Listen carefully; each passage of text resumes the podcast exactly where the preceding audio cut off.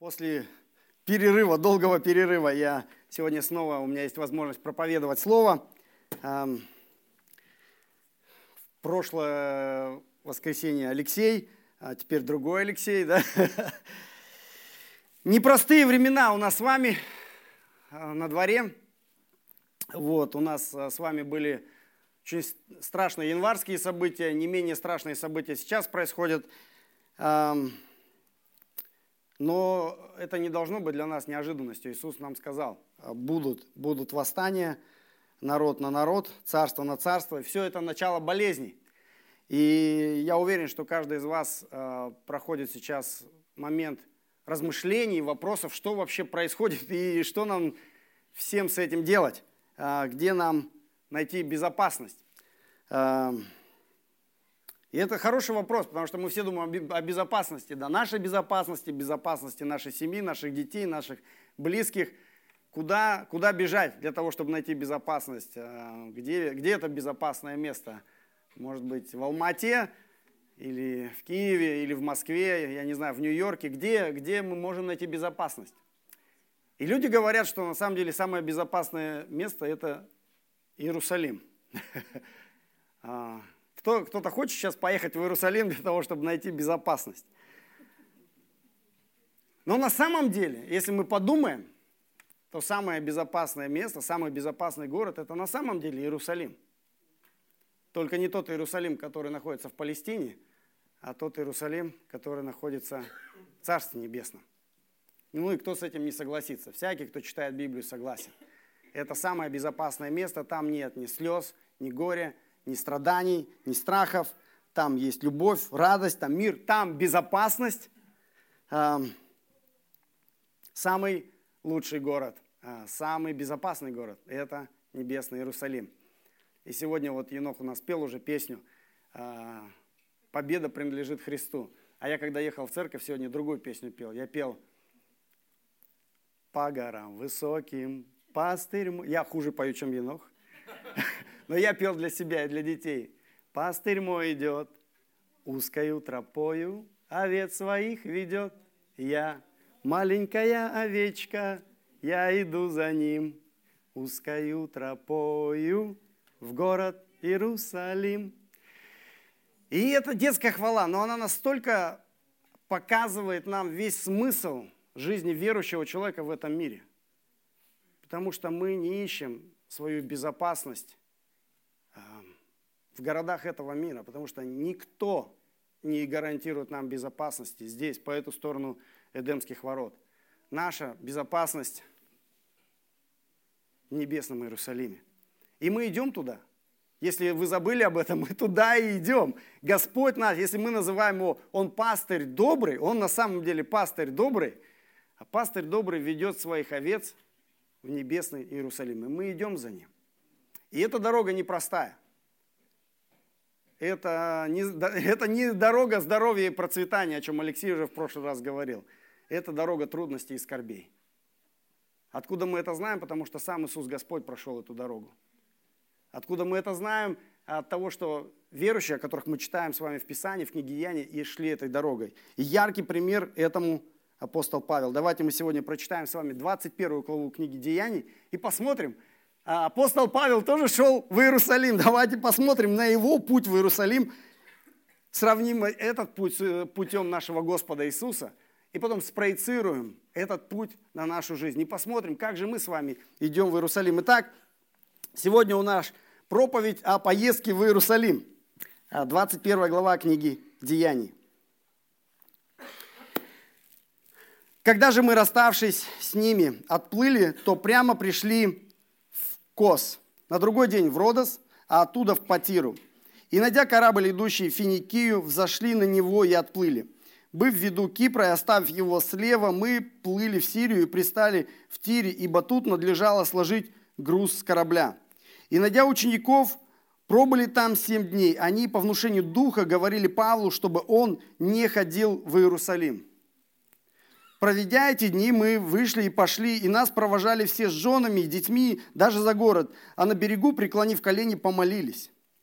И простившись друг с другом, мы вошли в корабль, и они возвратились домой. Мы же, совершив плавание, прибыли из Тира в Птолемаиду, где, приветствовав братьев, пробыли у них один день.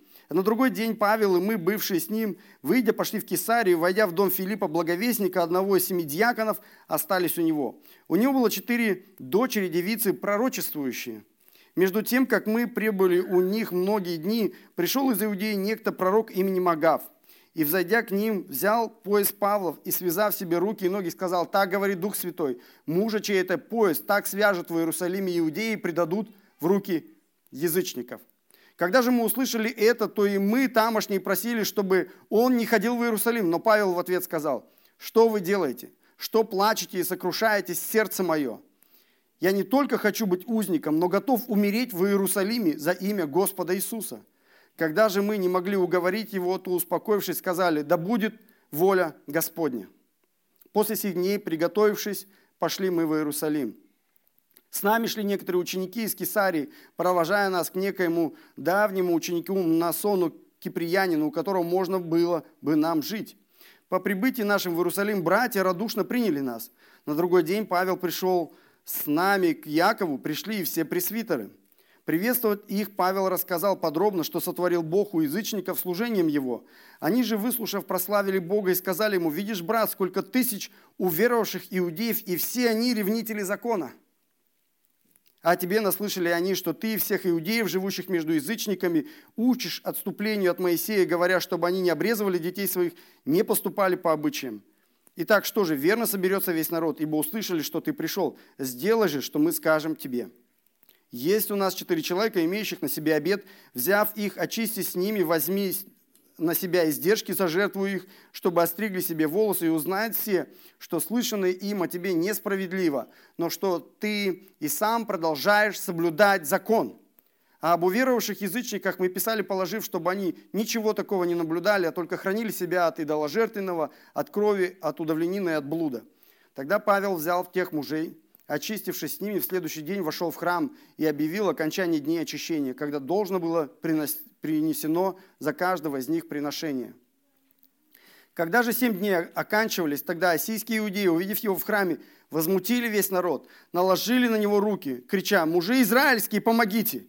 Этот человек всех повсюду учит против народа и закона и места сего, притом и елено ввел в храм, осквернив святое место сие – ибо перед тем они видели с ним в городе Трофима, Ефесянина, и думали, что Павел его ввел в храм. Весь город пришел в движение, сделалось течение народа, и, схватив Павла, повлекли его вон из храма, и тотчас заперты были двери. Когда же они хотели убить его, то тысяча начальника дошла, полка дошла весть, что весь Иерусалим возмутился. Он тотчас взял воинов и сотников, устремился на них. Они же, увидев тысяченачальника воинов, перестали бить Павла. Тогда тысяченачальник, приблизившись, взял его и велел сковать двумя цепями и спрашивал, кто он и что сделал. В народе одни кричали одно, другие другое. Он же, не могший по причине смятения узнать ничего верного, повелел вести его в крепость. Когда же он был на лестнице, то воинам пришлось нести его по причине стеснения от народа, ибо множество народа следовало и кричало «Смерть ему!». При входе в крепость Павел сказал тысяченачальнику, «Можно ли мне сказать тебе нечто?» Тот сказал, «Ты знаешь по-гречески?» Так не ты ли тот египтянин, который перед семи днями произвел возмущение и вывел в пустыню четыре тысячи человек-разбойников? Павел же сказал, я иудеянин, торсянин, гражданин небезызвестного киликийского города, прошу тебя, позволь мне говорить к народу. Когда же тот позволил, Павел, стоя на лестнице, дал знак рукой народу. И когда сделалось глубокое молчание, начал говорить на еврейском языке так. Аминь. Вот такая история. Вот такое путешествие в Иерусалим. Что происходит? Мы видим с вами, э, как начинается история с прощанием э, в Ефесской церкви. Павел прощается, очень эмоциональная ситуация. Все ли хорошо будет в церкви после того, как Павел уйдет? А мы, Алексей об этом в прошлый раз читал. Нет, к сожалению, в церкви будут большие проблемы. Церковь ждут большие потрясения. Все ли хорошо будет у Павла после того, как он покинет а, их? Тоже нет. Мы читаем с вами, что в Иерусалиме его ждут узы и скорби. Он идет на праздник в Иерусалим. На какой праздник он идет, кто помнит? Приближался день, праздник Пятидесятницы. А перед Пятидесятницей, за 50 дней до Пятидесятницы, какой праздник в Иерусалиме был? Песах, да, Пасха. Это, это день, когда э, Иисус пострадал. И теперь посмотрите, э, если вспомним мы с вами Евангелие, когда э, читаю в Евангелии, как Иисус сам шел в Иерусалим на праздник, зная, что его там ждут скорби и узы. Теперь мы видим Павла, который идет в Иерусалим на праздник, зная, что его ждут там узы и скорби. И это хороший параллель и пример для нас. Мы с вами идем в Иерусалим, небесный Иерусалим, на праздник. Мы с вами идем туда на праздник. Там будет брачный пир, там будет веселье, там будет небесная вечеринка, замечательная. Но по дороге нас ждут скорби и узы. Давайте посмотрим, Какие еще параллели мы здесь видим?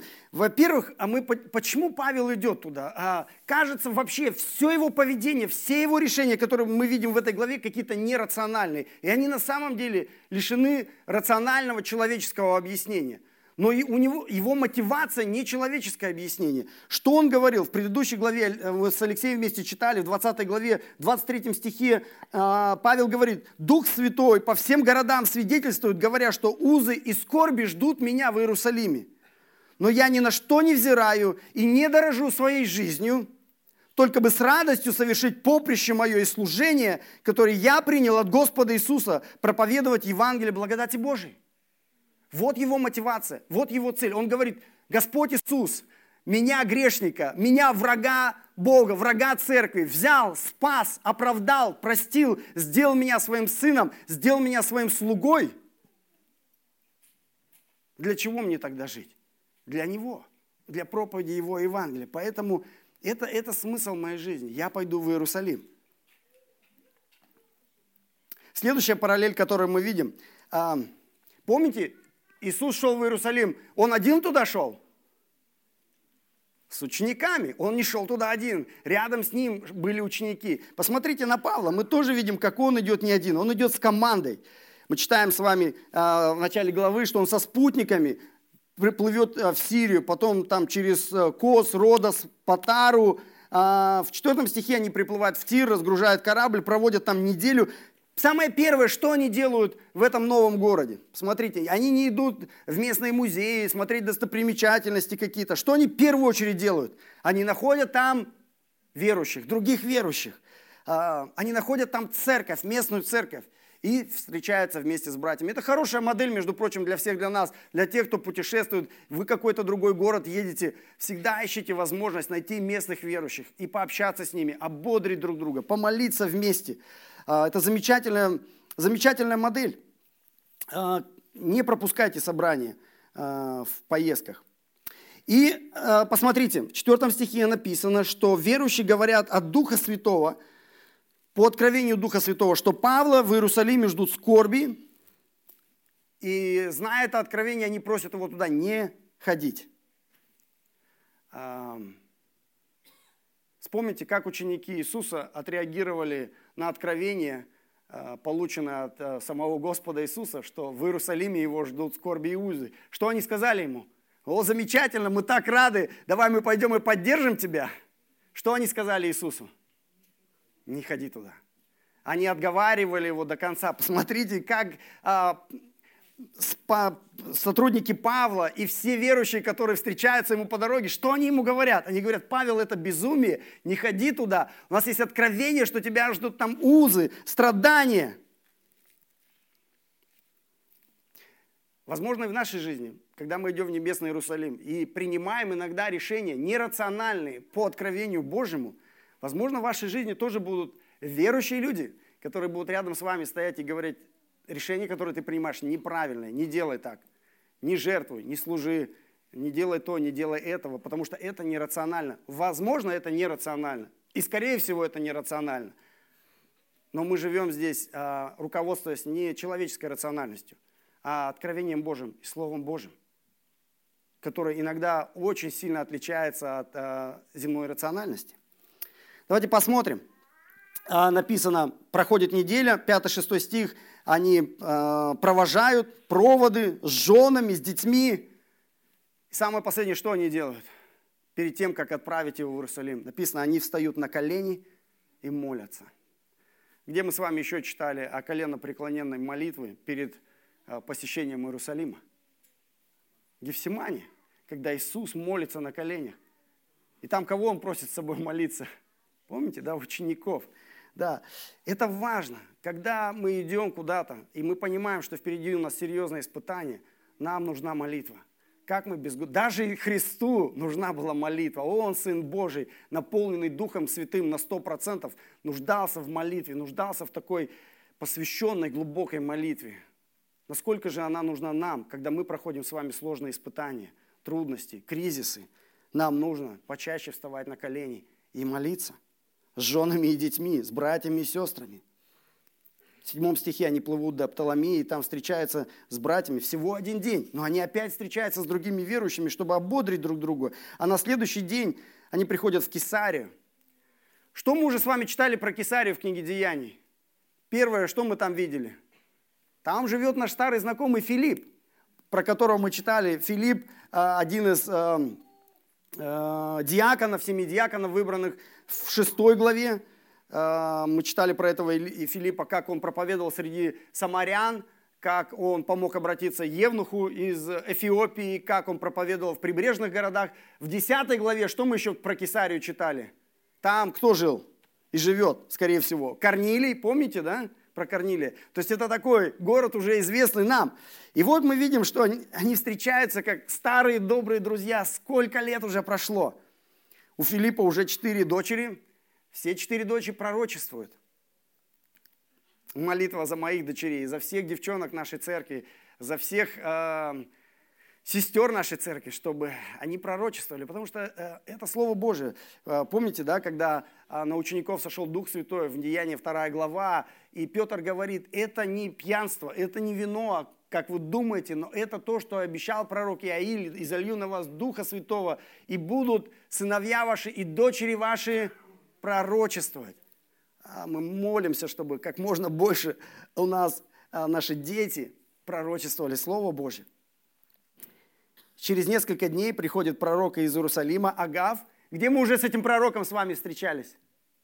Это тот самый Агав, который 15 лет назад а, предсказывал голод в Иерусалиме. Помните, когда Павел и Варнава собрали деньги в Антиохии и потом помогли Иерусалимской церкви? Тот же самый Агав.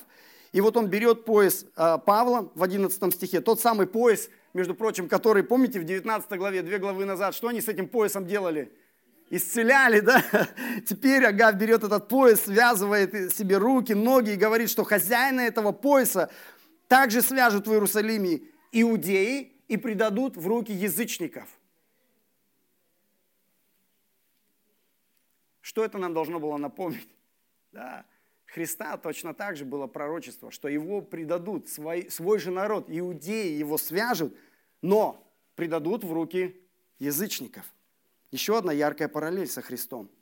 И какая реакция слушателей после того, как они услышали очередное пророчество? В 12 стихе написано, все просят Павла, и его команда, и все верующие э, в Кесаре, все просят Павла не ходить.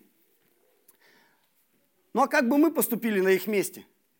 Ну, представьте, человеку говорят, вот ты пойдешь туда, вот сейчас бы кто-то сказал, мне Господь говорит ехать в центр Киева, да? Вот что бы мы ему сейчас сказали?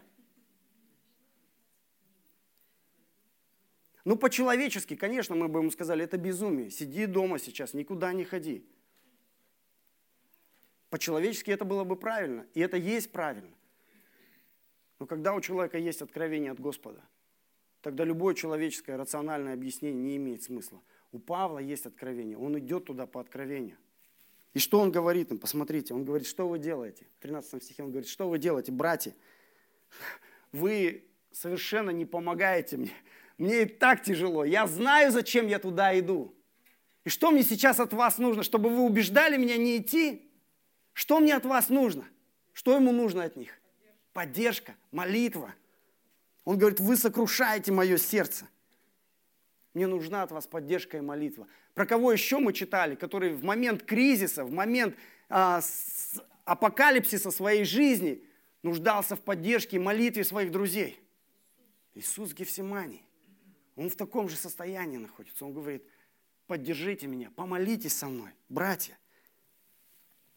Чего мы ожидаем в трудные моменты, когда мы идем и совершаем, кажется, нерациональные поступки, но мы точно знаем, что это Бог от нас хочет, потому что у нас есть такое откровение.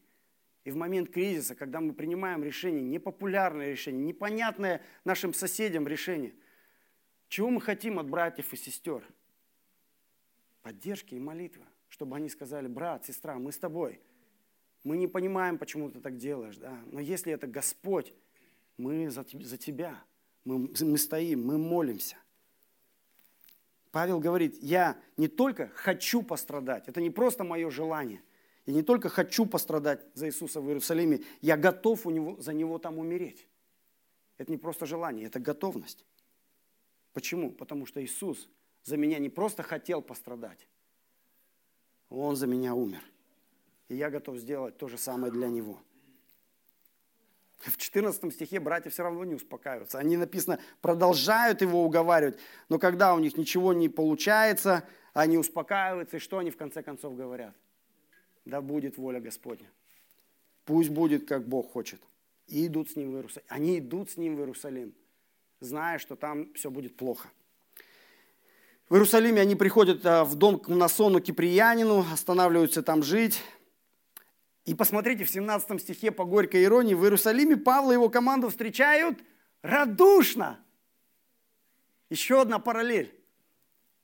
Вспомните, как Иисуса встретили, когда он вошел в Иерусалим. Асана, сыну Давидому. Очень радушный был прием.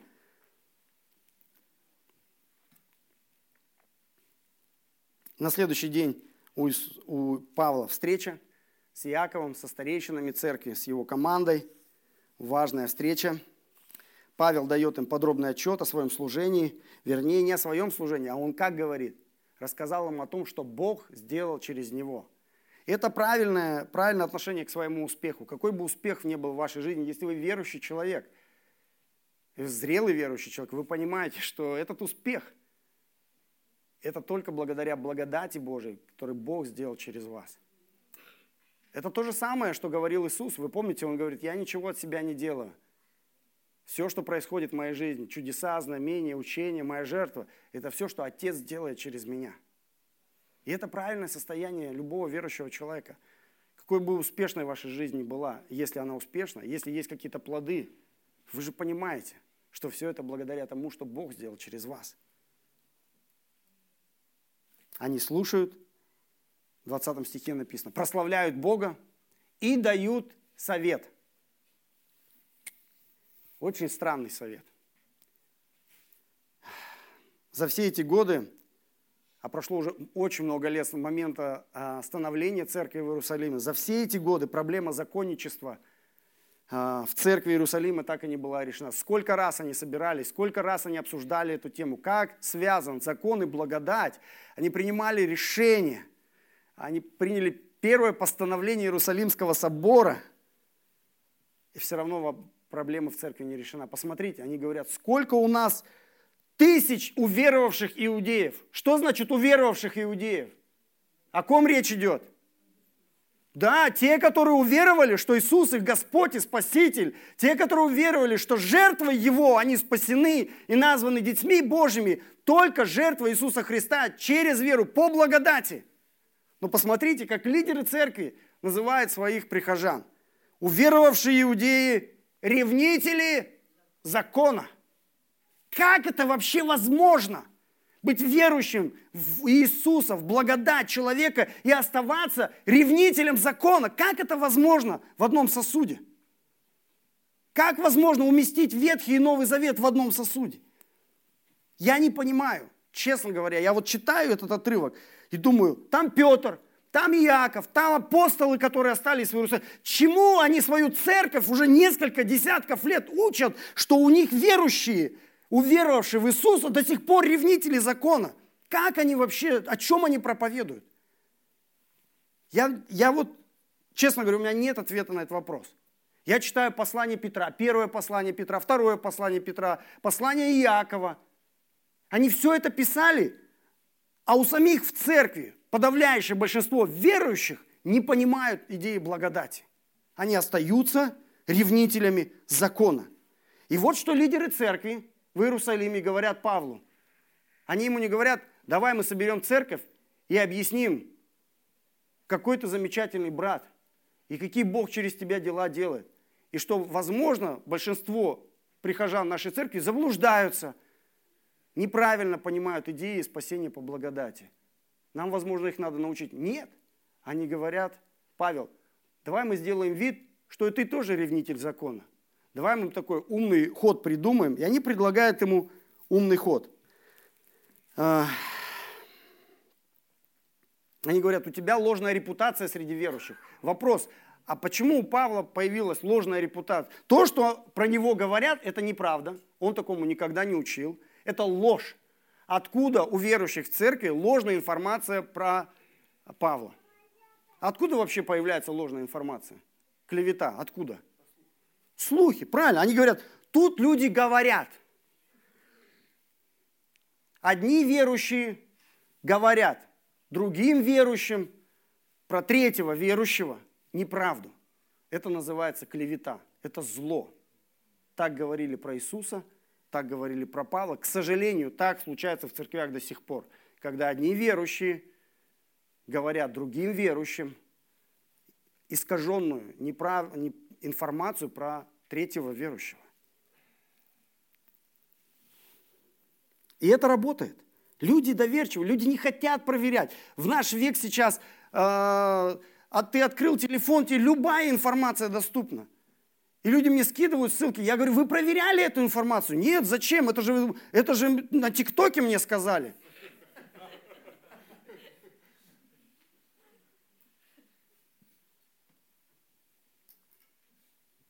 Дорогие мои, пожалуйста, не, никому не переправляйте никакую информацию, не проверив. Ну я просто так, ну мне же прислали, и я прислал, там пусть разбираются. А, а, перестаньте. Только благословение передавайте. Только Евангелие передавайте безостановочно. Посмотрите, до чего это довело. Верующие, тысячи верующих, вместо того, чтобы порадоваться за Павла и возблагодарить Бога, его пытаются, первые его оппоненты, не неверующие иудеи, а верующие иудеи внутри церкви.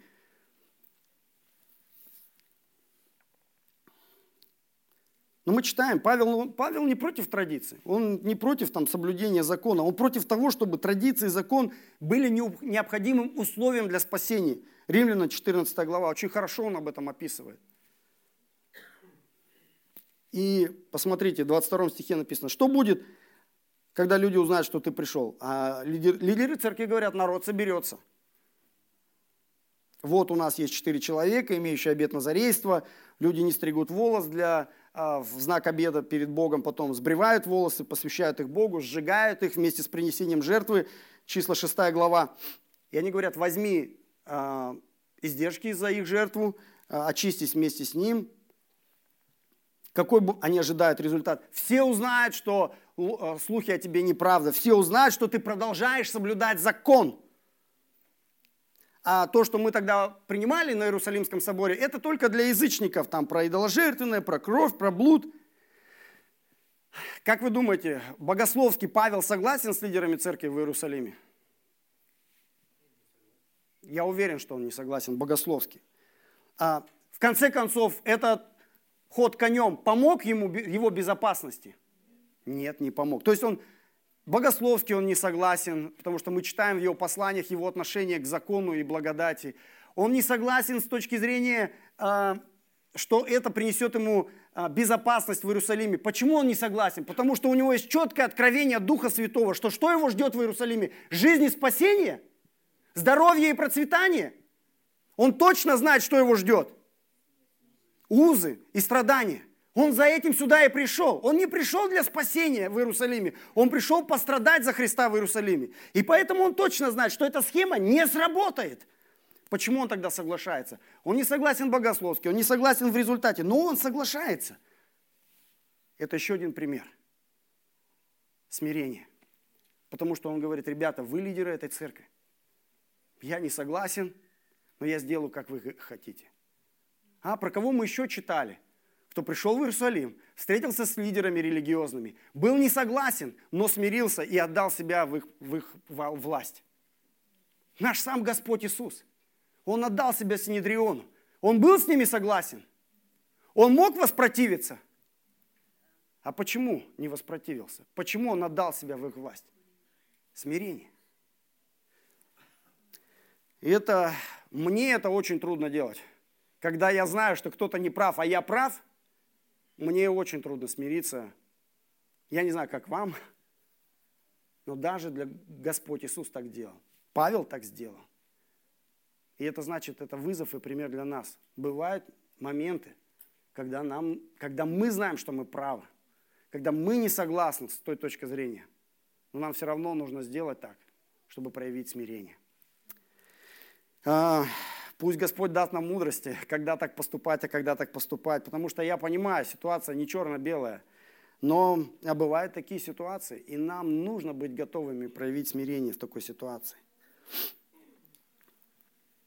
Павел очищает себя вместе с этими ребятами, совершает обед, входит в храм, приносит жертву, а, когда полагается об окончании обета Назарейства. Через 7 дней, 27 стих, иудеи из Асии, из Ефеса, те же самые его старые друзья, они видят его в храме, возмущают народ, хватает его. В 28 стихе, посмотрите, ирония такая, что они кричат? Мужи иудейские, помогите! Я, я думаю, Павлу вообще надо было это кричать. Да? То есть его хватает толпа, начинает бить, и эта же толпа кричит «помогите». Посмотрите обвинение. Говорит, он учит против народа, против закона и против храма. Где мы уже слышали такие же объявления? Точно такие же обвинения. На Иисуса. Да, его точно так же ложно обвиняли, что он учит против храма, он учит против закона, Хотя Иисус никогда этого не делал. И Павел никогда так не делал. Такие же ложные обвинения. Еще посмотрите, ирония какая. Они обвиняют его в том, что он язычников ввел в храм и осквернил святое место. До этого они видели его в городе Строфимом, ефесянином, и думали, что Павел ввел его в храм. Но Павел так не делал. Павел не вводил в храм язычников. Но посмотрите, ирония какая. Павел так не делал. Павел не вводил язычников в храм, а Иисус – Иисус ввел язычников в храм? Ну давайте, давайте. Вы кто, язычники или иудеи? Мы все с вами язычники. Я не знаю, может быть, есть иудеи среди нас, но большинство из нас язычники. Мы с вами в храме Божьем. Иисус ввел нас в храм, потому что Он сказал, дом молитвы, дом для всех народов. И я очень благодарен Иисусу, что Он ввел язычников в храм, в отличие от Павла, потому что он был в физическом храме. Хорошо, давайте благодарить, не забывать благодарить, что Иисус ввел нас, язычников, в свой храм. И а, что происходит дальше? Весь город приходит в движение. Вспомните ситуацию с Иисусом. Весь Иерусалим пришел в движение, когда его арестовали. Написано, стечение народа. Они хватают Павла, вытаскивают его из храма, запирают дверь, начинают его избивать. С целью какой? Они хотят убить его, не просто побить, они хотят его убить, они хотят его смерти. Суд был уже над ним? Нет, без суда. Где мы уже читали про такую же картину? Зверство толпы без суда. Берут человека, избивают его до полусмерти. Да, это картина Христа. И вот появляется римляне. В 31 стихе тысяченачальник узнает о смуте. Помните, в истории с Иисусом тоже был римский офицер. И так же, как для того римского офицера, который пережил определенные размышления, сделал определенные выводы о, о, о своей вере, посмотрите на этого человека. Он спасает Павла. Как ни странно, римский офицер, офицер оккупационной армии, ведет спецназ, они э, быстро реагируют, вытаскивают Павла из толпы, сковывают его цепями. Помним, да, пророчество Агава, который сказал, его руки и ноги скуют двумя цепями. И вот, находясь посреди этой разъяренной толпы, они спрашивают, кто этот человек и что он сделал. Ну, вообще не, не, не, тот контекст. В толпе не, невозможно узнать правду. Одни кричат одно, другие другое.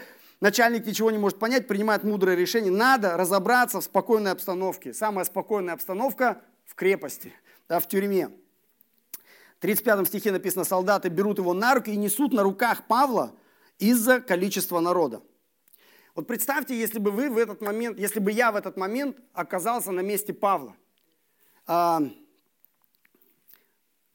вот сестры, не представляете, братья, представьте. То есть все лицо в крови, ребра поломанные, да, то есть ты понимаешь, что вот э, меня, тебя только что избили, и тебя вот сейчас там солдаты, спецназ в униформе несут в крепость.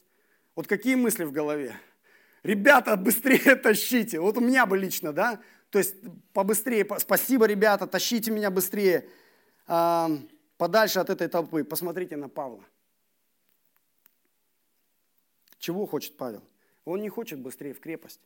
Он просит офицера дать ему возможность говорить с этой разъяренной толпой. Вот это да. Еще одно нерациональное решение Павла. Что им вообще движет? Даже вот в этот момент, когда человек уже, ну представьте, когда вот человека избивают, толпа избивает, суд Линча, да, уже уже мозг отключается. То есть человек просто хочет, чтобы закрывает руки, чтобы его не убили. А он все равно говорит, так, подождите, я хочу говорить. Почему? Потому что его цель с самого начала, он готовился к этому, он, он долго шел в Иерусалим. И он понимает, что моя цель в Иерусалиме не мое физическое спасение в земном Иерусалиме. Моя цель – жизнь вечная в небесном Иерусалиме. Я иду узкою тропою в город Иерусалим. Толпа кричит ему, смерть! Смерть ему! Совсем недавно, вернее, уже давно прошло, когда мы читали о другой толпе в Иерусалиме, в том же городе, на тех же улицах, которая кричала смерть ему. Подвиг Иисуса, вот что мотивировало Павла.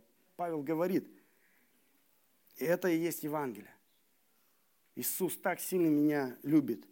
Он за меня пострадал, Он принес за меня жертву, за мои грехи. Он умер за меня. Он воскрес, и Он простил меня. Это Евангелие. Я в это верю. Павел лично видел страдания Иисуса? Нет. А чьи страдания он лично видел? Стефана. Вот еще про кого мы должны вспомнить. На этих же улицах несколько лет назад, несколько десятков лет назад уже, Павел видел эти страдания лично. Более того, он в них участвовал, но по другую сторону баррикады. Он стоял вместе с этой оголтелой толпой и тоже так же кричал ему «Смерть ему!», когда толпа побивала Стефана до смерти. А теперь он по другую сторону – и когда Павел смотрит на эту разъяренную толпу, он видит не просто своих врагов.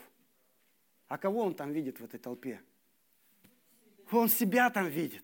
Он же понимает, что он точно таким же был. Иисус пришел к нему, к озверелому такому человеку, который убивал других, а, в тюрьмы сажал других, издевался над верующими. Иисус пришел к нему и показал ему милость, благодать, прощение и спас его. И Павел внутри понимает, если Господь смог сделать так со мной, Он может с любым из этих человеков так сделать.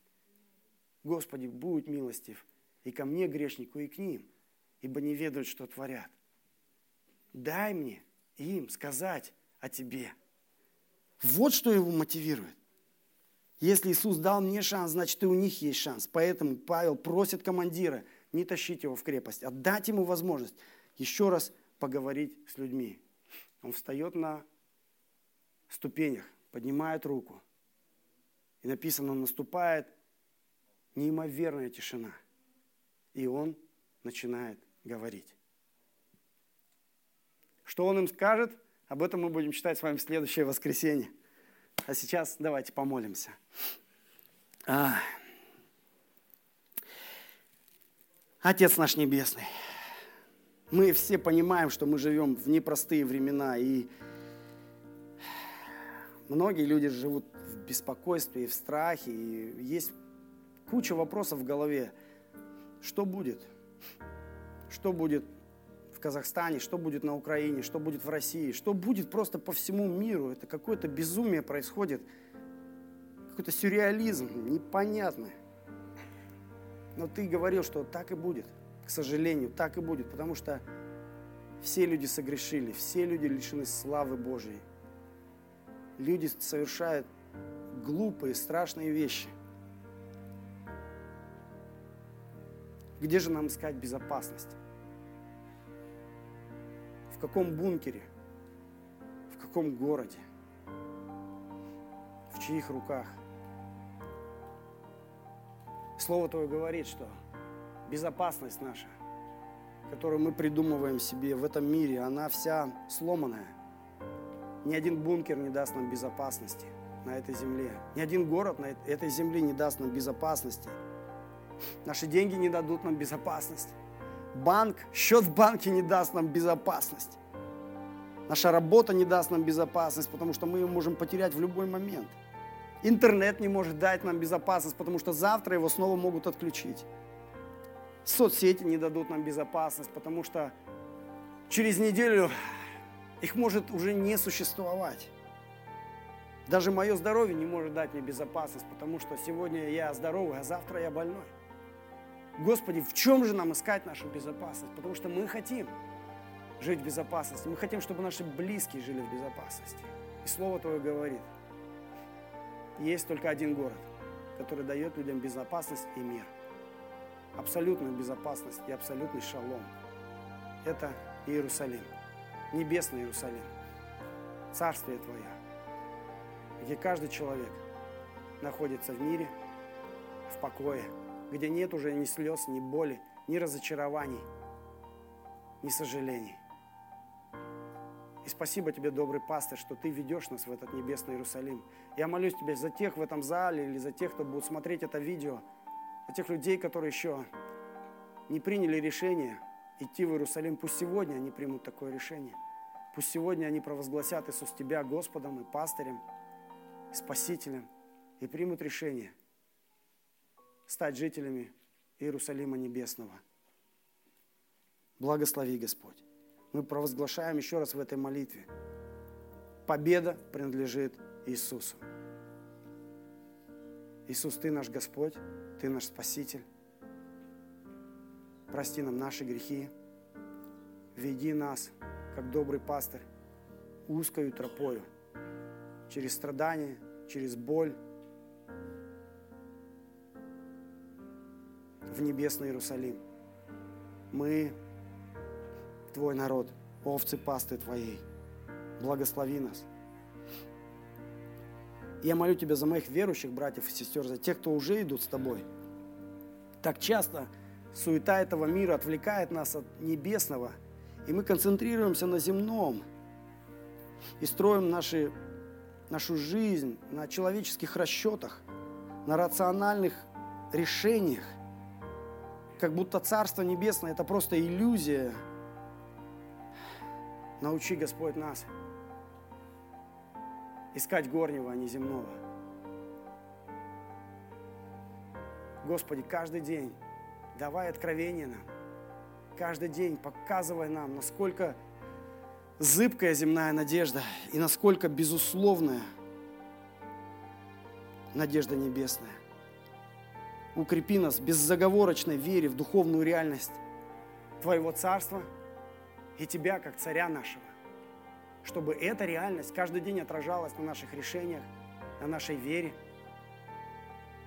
на, нашей, на, нашем, на наших беспокойствах – мы идем в небесный Иерусалим. И сегодняшняя история Павла для нас одновременно и вызов, и пример.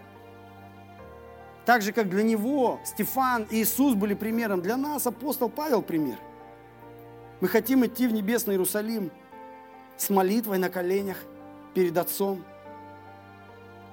с ободрением братьев и сестер и с ясной проповедью Евангелия, даже в самые критические моменты. Благослови нас. Через неделю начинается Великий пост. Сезон перед великим праздником Пасхой. Это будет хорошая возможность в этом году каждому из нас провести духовный экзамен своего, своей души, своего сердца, своего путешествия в Иерусалим, где мы находимся. Благослови нас, чтобы мы готовились и шли вместе с Тобой через весь этот сезон трудностей и испытаний. Во имя Иисуса молимся. Аминь.